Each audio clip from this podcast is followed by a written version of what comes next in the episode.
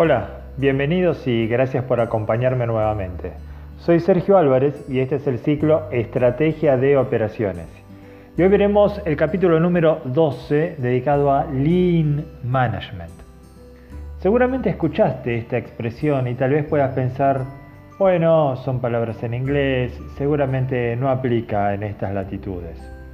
O tal vez sepas que es un concepto que viene de Oriente y entonces pienses que es imposible para nuestra cultura. Bueno, vamos a algo más cercano entonces. ¿Qué pasaría si te dijera que una buena parte de las cosas que vos haces no tienen valor?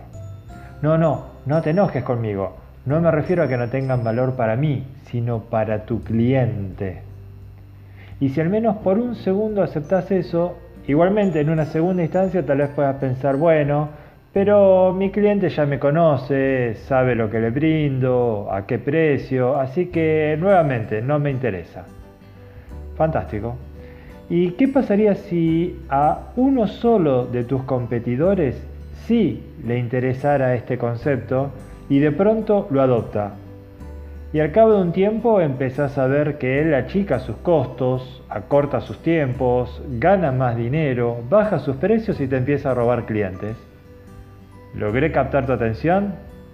Bien, te invito entonces a que repasemos juntos algunos de los conceptos principales de esta disciplina tan interesante. Inicialmente, ¿qué significa Lean? Literalmente refiere a esbelto y dentro del mundo de las operaciones implica quitarle la grasa al sistema, es decir, sacar o dejar de hacer todo aquello que no agrega valor para el cliente. Valor es todo aquello por lo cual el cliente está dispuesto a pagar. Lo opuesto desde el punto de vista de Lean Management es lo que se llama desperdicio, inicialmente identificados siete como excesos de movimiento, de tiempos, reprocesos, etc., y que nos están consumiendo un excesivo uso de recursos. Luego se agregó un octavo desperdicio referido a no descubrir ciertas capacidades ocultas dentro de la organización y podríamos agregar otros es una invitación a mirar las cosas de otra manera. La consulta será cómo sabe el cliente qué hago o qué dejo de hacer dentro de mi empresa. Tal vez pueda no saberlo, pero sí puede percibirlo. Por el precio que ofreces, por el tiempo que tardás, por el tipo de servicio que brindás.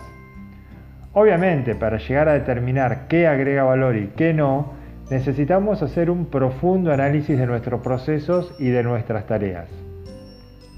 En primer lugar, identificando cuáles son esos procesos y luego abordándolos y analizándolos con profundidad.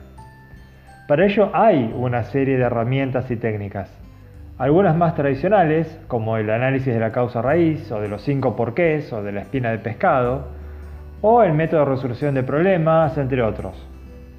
Y la disciplina de Lean Management con todas sus enseñanzas y que si bien vienen de Oriente, existe una metodología para su adaptación a nuestra cultura.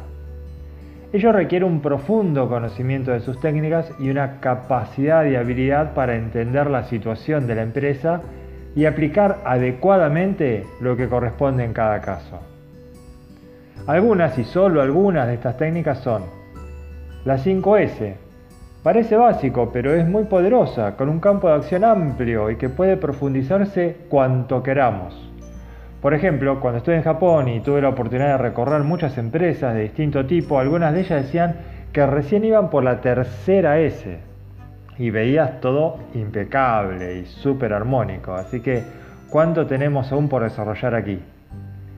BSM o Value Stream Mapping a veces seguimos haciendo las cosas de una determinada manera porque siempre se hizo así.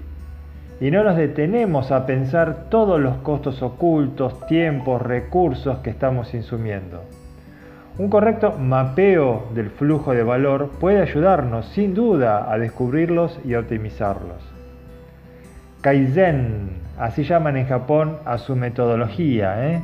que refiere a la búsqueda de la mejora continua. Todos los días lo puedo hacer un poco mejor, más allá de hacerlo mejor que mi competidor, hacerlo mejor que la versión de mí mismo hasta ayer. Y desde ya, la invitación a que todo lo hagamos con foco en el cliente, como lo venimos viendo a lo largo de todo este ciclo y particularmente en el episodio número 10. Y a partir del cliente, diseñar adecuadamente todos nuestros procesos internos.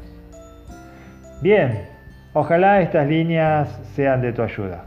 Y si precisas algo más específico o una guía o un soporte para implementarlo en tu organización, será un gusto poder colaborar. También puedes encontrar esta nota en forma escrita en LinkedIn o en forma de video en YouTube. Mientras tanto, te agradezco por este tiempo de compartir con nosotros esta oportunidad y seguimos en contacto. Nos vemos en nuestro próximo episodio. Hasta entonces.